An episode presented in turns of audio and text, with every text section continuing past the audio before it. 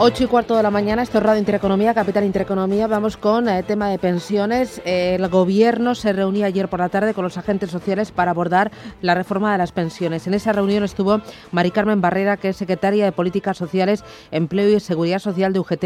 Mari Carmen, ¿qué tal? Muy buenos días. Hola, buenos días. ¿Y qué tal? ¿Cómo, cómo fue la reunión? Eh, ¿Qué sacaron ustedes de ella?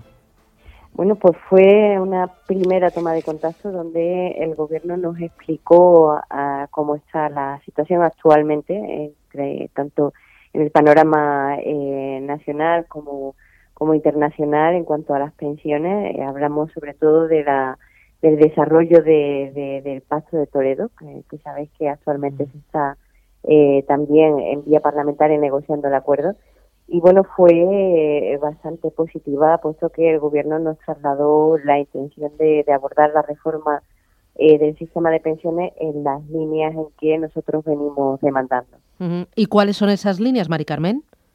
Pues eh, que es necesario, es urgente de abordar una reforma que equilibre por fin financieramente nuestra seguridad social, es decir, el déficit de la seguridad social tiene que desaparecer y tiene que desaparecer a corto plazo eh, con una reforma sobre todo que atañe a, cuestiones eh, del propio presupuestario del propio gobierno, es decir, hablamos de los eh, casi 20 mil millones de gastos impropios que la seguridad social tiene anualmente y que son fundamentalmente los responsables del actual déficit.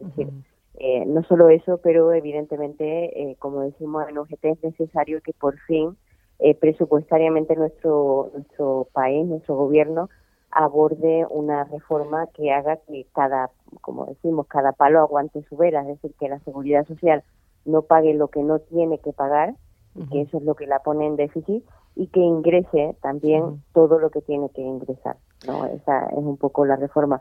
Aparte, por supuesto, de, de una cuestión que venimos demandando desde hace casi, bueno, más de cuatro años ya, eh, que es la cuestión de que las pensiones en nuestro país no se pueden recortar, eh, tienen que subir como mínimo al IPC y desde luego que los recortes en las pensiones pues no sirven eh, para sostener el sistema de pensiones, sino todo lo contrario, para hundir en la economía y la sociedad española. Claro, entiendo que para ligar las pensiones al IPC hay que hacer otro tipo de reformas para que el sistema aguante. Entre esas reformas estaría el retrasar la edad de jubilación y también el cambiar el cálculo de la pensión para que eh, tenga toda nuestra vida laboral o tenga, como se está comentando, los 25 mejores años de nuestra vida laboral.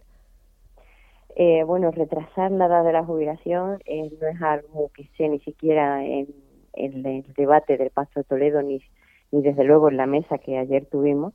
Eh, de lo que sí que se está hablando y que es la verdad que sería una, una cuestión que debe de abordarse que es muy importante y es que la edad efectiva de jubilación se acerque a la edad legal porque la mayoría de las personas mayores de 50, de 50 años en nuestro país eh, pues son despedidas y, evidentemente no llegan, es decir, eso hace que la edad efectiva eh, se rebaje mucho, es decir, eh, no llegan a la edad legal de jubilación las personas trabajando, ¿no? Esa sería una reforma importante, el conseguir que nuestro mercado de trabajo no expulsara a los mayores y, desde luego sería una importante fuente de ingresos porque, claro, las personas en, la, en los mejores años eh, de su vida con las mejores cotizaciones, que es al final de sus carreras laborales, al dejar de trabajar, efectivamente se pierden muchas cotizaciones que podrían ingresarse en la seguridad social y que desde luego en la práctica son un agujero. Ese es el debate eh, que hay ahora mismo eh, sobre la mesa y desde luego estamos de acuerdo en que nuestro mercado de trabajo no puede prescindir de los mayores de 55 años, que finalmente son jubilaciones que figuran como voluntarias, pero que son forzosas, puesto que eh, son personas que proceden del desempleo. Claro, ahí sería penalizar a las empresas que opten por eh, despedir eh, a, los que tengan más de 50, 55, 60 años, ¿no? Penalizar y al mismo tiempo entiendo que incentivar a aquellos trabajadores que quieran prolongar su vida laboral más allá de los 65 años. Efectivamente, eso ya existe y, eh, y de hecho en nuestro país es una medida que eh, comparada con el resto de, países del entorno europeo es verdad que hay pocos incentivos. Ya existe insisto no todos conocemos a no sé, a, catedráticos, a, en fin, a profesores que eh, se permiten de prolongar su vida laboral porque están en buenas condiciones y desde luego la, legislación eh, de seguridad social lo permite, pero sí que es cierto que está poco incentivado, ¿no? O sea, al incentivarlo un poco más haría que mm, más personas pudieran voluntariamente siempre acceder a esta modalidad, pero eh, ya digo que eso eh, no es una verdadera solución porque donde está el grueso eh, del agujero que se hace a la, a la seguridad social es en las personas que aparecen como jubilaciones voluntarias pero que se jubilan forzadamente porque proceden del desempleo y ahí se pierden muchas cotizaciones y hay muchísimas jubilaciones anticipadas que desde luego al final eh, tienen al final de, sus carreras laborales son personas con recortes de hasta un 40% de las pensiones y es eso con lo que queremos desde luego acabar. Eh, luego me centro en esto, si se me da tiempo, pero antes, eh, también además se ha hablado de cambiar las normas en cuanto a los años para calcular la pensión. ¿Eso lo trataron ustedes ayer en la reunión? No, en absoluto. No, no, no, no. no. eh, sobre el, el cálculo de, el cambio del cálculo, digamos, en la en la pensión, eh, no se está no se está proponiendo ninguna cuestión que no esté ya que no estuviera ya implementada en la reforma anterior. Es decir, vamos a un sistema que va progresivamente eh, cambiando, aumentando la edad de jubilación año por año y también eh, a un sistema que, eh, que va que va a ir modificando el número de años que, que, está, eh, son necesarios para el cálculo de la pensión pero no, no se plantea ningún cambio en el, en ese sistema actualmente. Y, por ejemplo, para calcular la pensión, meter otras variables como el nivel de crecimiento de la economía o también la esperanza de vida en nuestro país, ¿eso lo trataron ustedes ayer en la reunión? No, eso no lo tratamos ayer en la reunión en absoluto. Eso, esas cuestiones ya estaban incorporadas en la reforma anterior a través de lo que eh, en un principio eh, se, se, se, denominó un factor de sostenibilidad, es decir, un factor de sostenibilidad de las pensiones, integra esas variables, es decir, el cómo va la economía, el cómo va la esperanza de vida.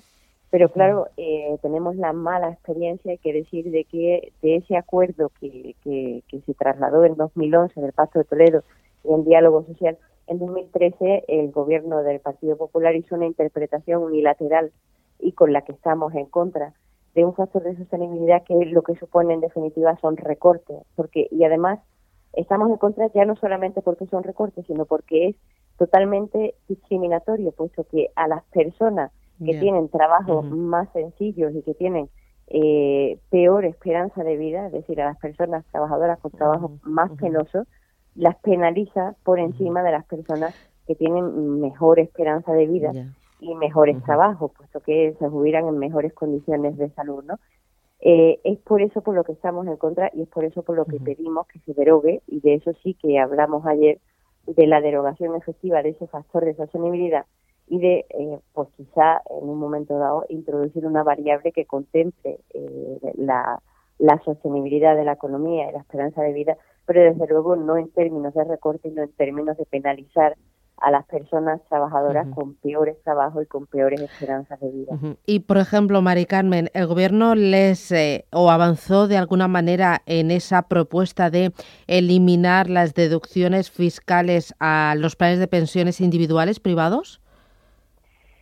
Bueno, se avanzó, sí, la intención de, dentro de todo el paquete de, de, la mesa de diálogo social, en el abanico de temas, sí que eh, el, ministro habló de esa posibilidad, es decir, eh, de reformar, no habló de, eliminar, pero sí que habló de reformar eh, la fiscalidad o las condiciones en general. Entendemos que entrarán también ahí la fiscalidad de los planes de pensiones. Eh, la intención del gobierno es fomentar los, los planes eh, de pensiones privados de empleo, es decir, los que se llevan eh, a través de la negociación colectiva en los, en los centros de trabajo, algo que nosotros saludamos, puesto que desde que se llevó a cabo la reforma laboral, que, que ralentizó en, gran parte de los centros de trabajo la negociación colectiva, ah, se se eliminó esa dinámica necesaria que mm. tiene que tener la negociación colectiva porque desequilibró eh, las fuerzas entre las empresas y los trabajadores, esos planes de empleo se han quedado paralizados y son una excelente forma de salario diferido para que las empresas dan a los trabajadores para, para su jubilación. Y ahí sí que coincidimos con el gobierno en que hay que eh, eh, porque son una buena eh, manera de, llegar a la jubilación de los trabajadores. Y saludarían también, eh, coincidirán también con el gobierno en que hay que retocar la fiscalidad de los planes de pensiones individuales.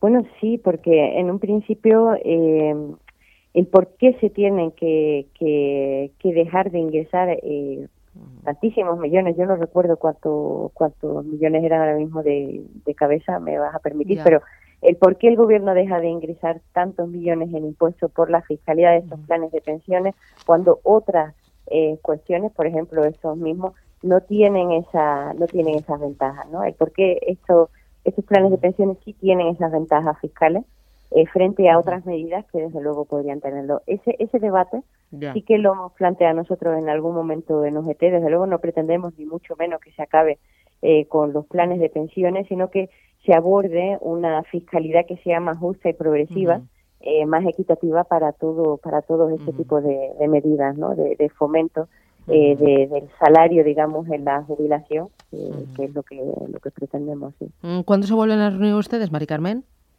Bueno, en principio ayer ah, abordamos una, una estructura de, la mesa hmm. que, daría un calendario de reuniones periódicas, pero que desde luego todavía estamos a la espera de la propuesta del gobierno. ¿no? Eh, pensamos en un calendario de reuniones que pueda ser semanal o quincenal, eh, con la idea de, una vez que bueno se terminen eh, los trabajos en el Paso de Toledo, pues se puedan abordar eh, todo el abanico de recomendaciones en el desarrollo de la mesa del diálogo social, como tradicionalmente además eh, se ha hecho en otras ocasiones. Muy bien, pues Mari eh, Carmen Barrera, secretaria de Políticas Sociales de Empleo y Seguridad Social de UGT, gracias por contarnos cómo están las cosas. Me da la sensación de que esto va para largo, pero es un tema capital que nosotros queremos entender y trasladar así a nuestros oyentes. Gracias y que vaya todo muy bien. Hasta pronto. Muchísimas gracias a ti. muy buenos días. Esperamos, esperamos que vaya muy bien. Sí, gracias. gracias.